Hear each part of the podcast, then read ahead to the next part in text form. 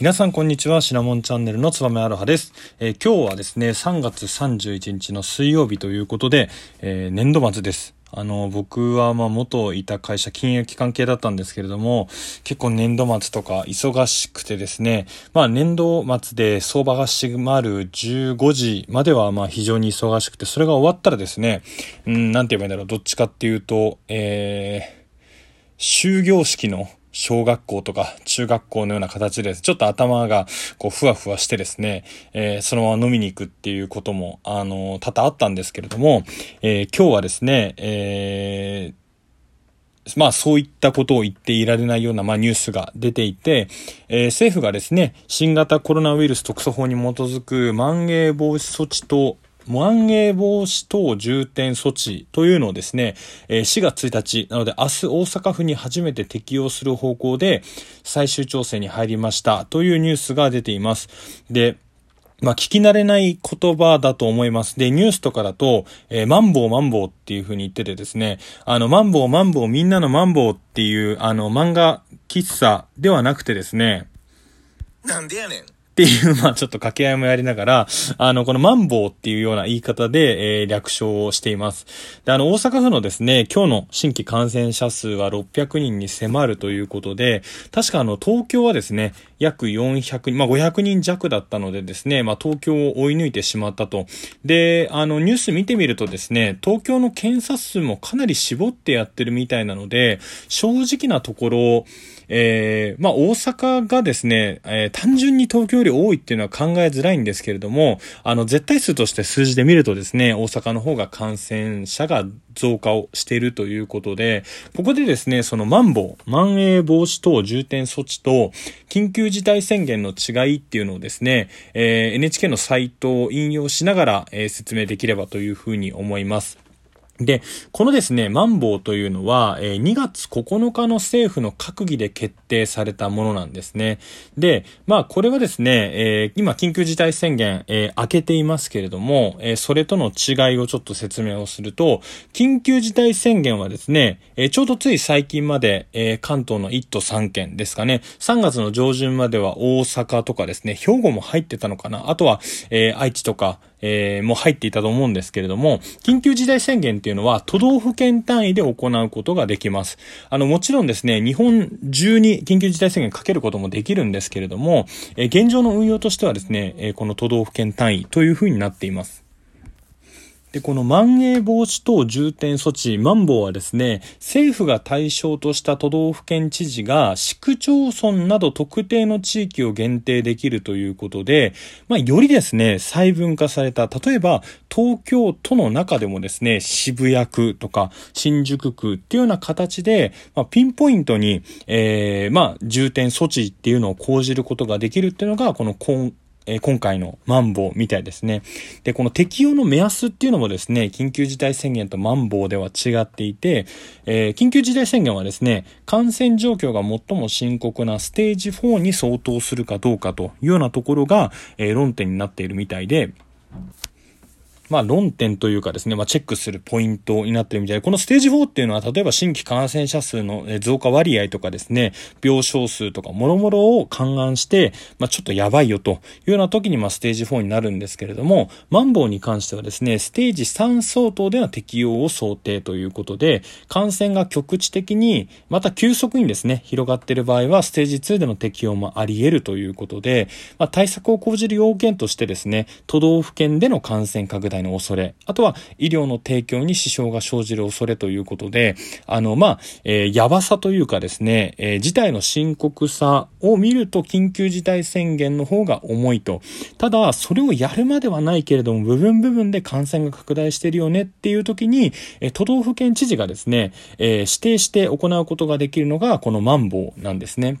ただ、あの、フローとしてはですね、えー、都道府県知事が今政府に要請をして、政府からまた都道府県知事にまたその要請をこれじゃあやっていいよっていう形で、えー、返してるといったようなのが、えー、不老なので、えどちらにせよですね、政府が決定をして都道府県知事がそれを執行するっていうようなやり方に変わりはないのかなというふうに思います。緊急事態宣言も本当は政府から各都道府県に対してするんですけれども、直近のところを見てみるとですね、え、小池都知事とかが、あの、緊急事態宣言やってくださいっていうような、え、要請を出して政府がやってるっていう現状があるので、そこまでフローは変わらないのかなというふうに思います。で、このですね、マンボウが、じゃあ、えー、行われた時にですねですね、どういったことを、えー、指示をされるのかというとですね、我々一般国民に対しては、そこまでですね、えー、細かい指示等はないかと思います。で、飲食店に対して、やはりですね、こういったことをしてくださいっていうのが、緊急事態宣言の時も、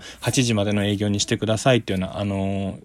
法、策をですね、えー、取っていましたけれども、このマンボウにおいてはですね、例えば、えー、都道府県が飲食店などに対して行える措置なので、えー、マストではないんですけれども、必要であれば、従業員へのこの PCR 検査とかのですね、受診の推奨であったりとか、あとは入場者の整理、あとは発熱などの症状がある人の入場禁止、あとは入場者への感染防止のための措置の周知と行わない人の入場禁止ということでですね、あの、まあ、こういった、え、飲食店に対、飲食店とか、あとは、え、施設ですよね。え、今、遊戯施設のか、遊戯施設なのか、ショッピングモールなのか、あとはスポーツの、えー、観戦する場所なのかっていろいろあると思うんですけれども、そういった、え、ところに対してですね、都道府県がこういうことをしてくださいねっていうような形で、まあ、指示を出すことができるっていうのがポイントかなというふうに思います。で、当社ですね、このマンボウの、えー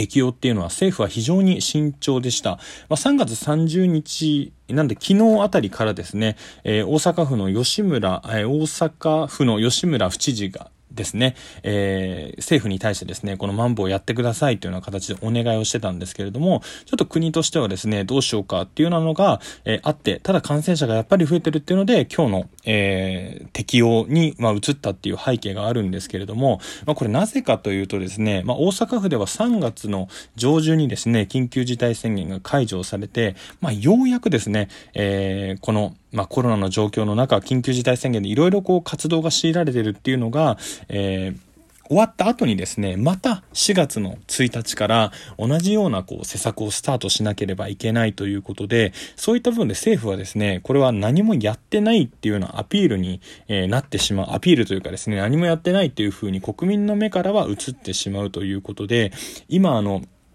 えー、解散総選挙みたいな話もですね、政治の中では出ていて、解散総選挙したらですね、今の情勢に合わせて、例えばこう、選挙をしなきゃいけないのでですね、えー、選挙をするタイミングっていうのにも、この感染状況っていうのは非常に、えー、関わってくるんですね。なので、やっぱり正直なところ、菅さんとしては一度、まあ、緊急事態宣言、今月までありましたけれども、えー、感染者数を今月で抑えてですね、4月頃、オリンピックの前に解散総選挙したかったのかなっていうふうに思うんですけれども、えー今ですね、感染者が増えてるっていう状況にあると、結局このマンボウをやってる間はですね、なかなか全国で選挙なんてとてもじゃないけどできないし、まあ選挙活動ももってのほかっていうのでですね、そういったところで少し、えー、政府が、え慎重になってるっていうところはあるのかなというふうに思います。で、あの、東京都のですね、あの、小池百合子、えー、都知事もですね、えー、東京都の現状については毎日分析してると、まあ、拡大傾向にあることは明らかでありますのでっていう形でコメントをしてしてるので、もしかしたら東京都もですね、このマンボウの適用に動くのも近いのかなというふうには思うんですけれども、この小池百合子都知事っていうのはですね、あの、昨年末の時もですね、なかなか緊急事態宣言の、えー、まあ、緊急事態宣言というかですね、えー時短要請っていうのは、本当に各都道府県の中でも一番遅く要請を全くしてなかったんですね。で、その結果、東京都の感染者が4桁を超えてっていうことがあったので、なかなかですね、都知事自身が動き出すっていうことはないのかなと。で、あるとすれば、この小池百合子都知事がですね、何もしてないっていうふうに映ったりとか、えー、あとはですね、世論の声が大きくなると、まあ、さも自分が考えたかのようにですね、政府に要請をするっていう可能性も、あの、大いにあるとは思うので、まあ、東京都に、あの、私は住んでるんでですね、まあ、このあたりも注視しつつですね、大阪のこのマンボウをやった時の、どれくらいえー、感染者が減る効果っていうのも見ていければというふうに思います。えー、今日はマンボウマンボウみんなのマンボウということでですね、えー、ご紹介をさせていただきました。ありがとうございました。